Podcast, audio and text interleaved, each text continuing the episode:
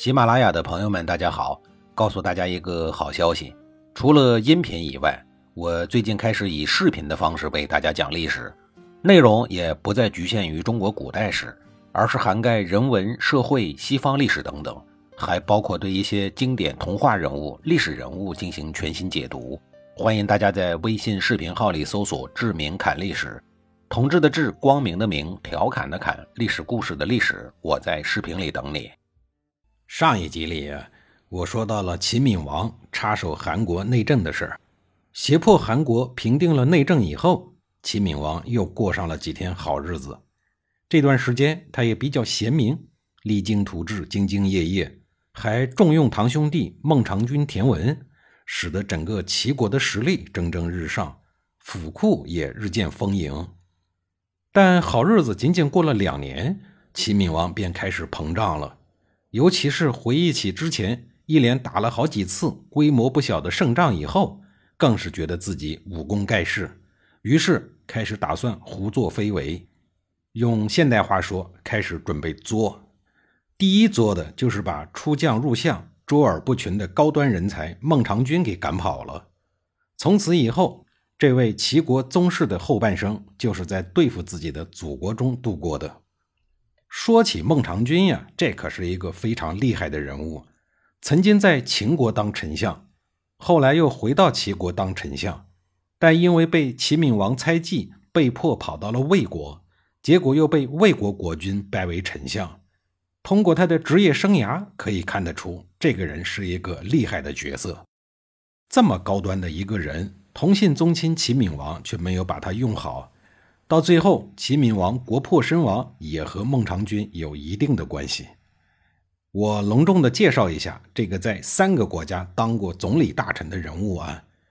孟尝君有四十多个同父异母的兄弟，史书上没有记载他的父亲田婴学习老祖宗田常，请人代替自己生儿子的事情。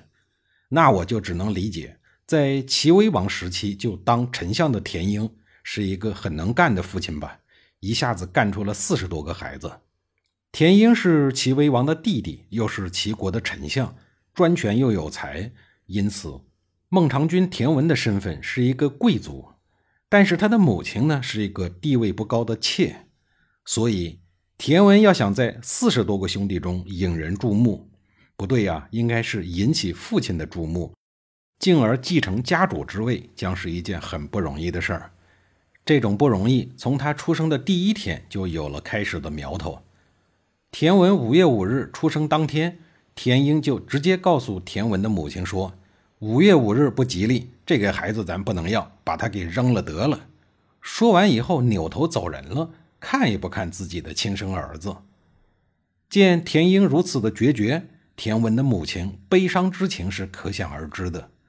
从自己身上掉下来的亲骨肉。哪一个当母亲的舍得扔呢？于是他冒着被赶出家门的风险，悄悄地将田文抚养长大。可是孩子长大了，终究是要见父亲的，怎么办呢？自己直接带着田文去见老公田英肯定是不行的。苦思冥想之后，他决定请田文的其他兄弟帮忙试试看。田文的兄弟将这一对亲生父子引荐了以后呢，情况果然不妙。田英愤怒地对田文母亲说：“我让你把这孩子扔了，你竟然敢把他养活了，为什么呀？”田文的母亲还没有回答，年幼的田文立刻叩头大拜，接着反问老爹田英说：“您不让养育五月出生的孩子是什么原因啊？”田英回答说：“五月出生的孩子长大了，身高跟门户一样高，会害父母的。”田文说。人的命运是由上天授予呢，还是由门户授予呢？田英一时无法回答，沉默不语。田文接着说：“如果是由上天授予的，您何必忧虑呢？如果是由门户授予的，那么只需要加高门户就可以了。况且您见过谁长得那么高啊？”田英无言以对，便凶巴巴地说：“你不要再说话了。”一场父子见面就这样不欢而散。好在田英没有继续发作，而是默许了这个敢公然顶撞自己的儿子。又过了一段时间，田文突然主动问父亲说：“请问父亲大人，儿子的儿子是什么呀？田英说：“是孙子。那孙子的孙子呢？应该是玄孙。那玄孙的孙子呢？”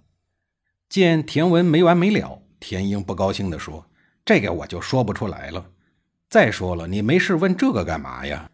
田文接着说：“您执掌大权，担任齐国丞相，到如今已经经历了三代君王，可是齐国的领土并没有增大。”而您的私家却积攒了万斤的财富，一万斤金子呀！这小子对老爹的敛财行为进行了无情揭露。不等老爹发话，田文接着说：“将军的门庭必出将军，宰相的门庭必有宰相。您的门下没有一个贤者，您的后宫服务员脚下踩的都是丝绸做的鞋子，而您门下的士人则穷得连短裤都穿不上。”您的仆人、小妾吃的都是细粮大肉，而士人们呢，吃糠咽菜还经常填不饱肚子。到现在了，您还藏着掖着，把钱都藏起来，想把这些个财富留给一个您自个儿都说不出来是谁的继承人用，这是为什么呀？另外，您还忽略了齐国在各大诸侯中声望日渐低迷的事实，我真是想不明白呀。田英听了以后，大为的惊讶。觉得这孩子有思想、有志气，未来应该能有出息，于是立刻改变了对田文的态度，开始逐步的器重他，培养他主持家政、接待宾客。丞相门前客人多，宾客来往不断，日益增多，田文的名声也随之传播到各个诸侯国中，各个诸侯国都派人来要求田英立田文为接班人。见这么多人推荐田文，田英答应了。田英去世以后，追谥号为晋国君。田文顺利了继承了父亲的封邑薛城，作为封君，这样他就有了封号，就叫孟尝君。孟尝君在经营薛城的时候，可不像他老爸那样当一个守财奴，他把父亲的钱全部用来招待诸侯和宾客。所谓的宾客，就是在列国游走的宾客，这还算身份不错的一类人。此外，还有很多的逃犯，另外还有一些个被其他诸侯和大家族通缉的亡命之徒。这些人只要投奔孟尝君，他是一概收留；至于被各国王室迫害的政治犯，那更是来者不拒。孟尝君不光在物质上给他们好处，精神上也尊重他们，给他们面子。这就是他的高明之处。他让所有的门客不论贵贱，待遇都跟自个儿一样。每当有新的门客来了，孟尝君就坐着跟他们聊天背后的屏风后面，他让人记下这个门客的家庭住址和亲戚的住址。门客走了以后，孟尝君就派人带着东西去慰问他的家族亲戚。于是门客们都以为孟尝君最爱自个儿。终于，孟尝君的门客达到了数千人之多，而他们吃喝穿戴跟孟尝君一模一样，完全打成了一片。天天在聚义厅里大碗喝酒，大口吃肉。孟尝君呢，也跟他们一起吃。这一天开晚饭，大家又开始吃，屋子里全都是肥猪搅泔水的吭哧声。孟尝君一边吃，一边还用手遮住蜡烛的火光，怕风吹歪了蜡烛的火焰。这时候，他旁边的一个食客愤怒了，误以为孟尝君吃得更好，于是大怒说：“真是岂有此理！”为什么让我们吃的差，你自个儿却吃得好？吃得好就吃得好呗，还用手遮着，怕人看见呀？说完，这个家伙把筷子一扔，愤然离席而去。您听一听，就这么一个讨饭的主，还挑肥拣瘦的，那么孟尝君能包容这个不懂事的门客吗？下一集里，我再给您详细的讲述。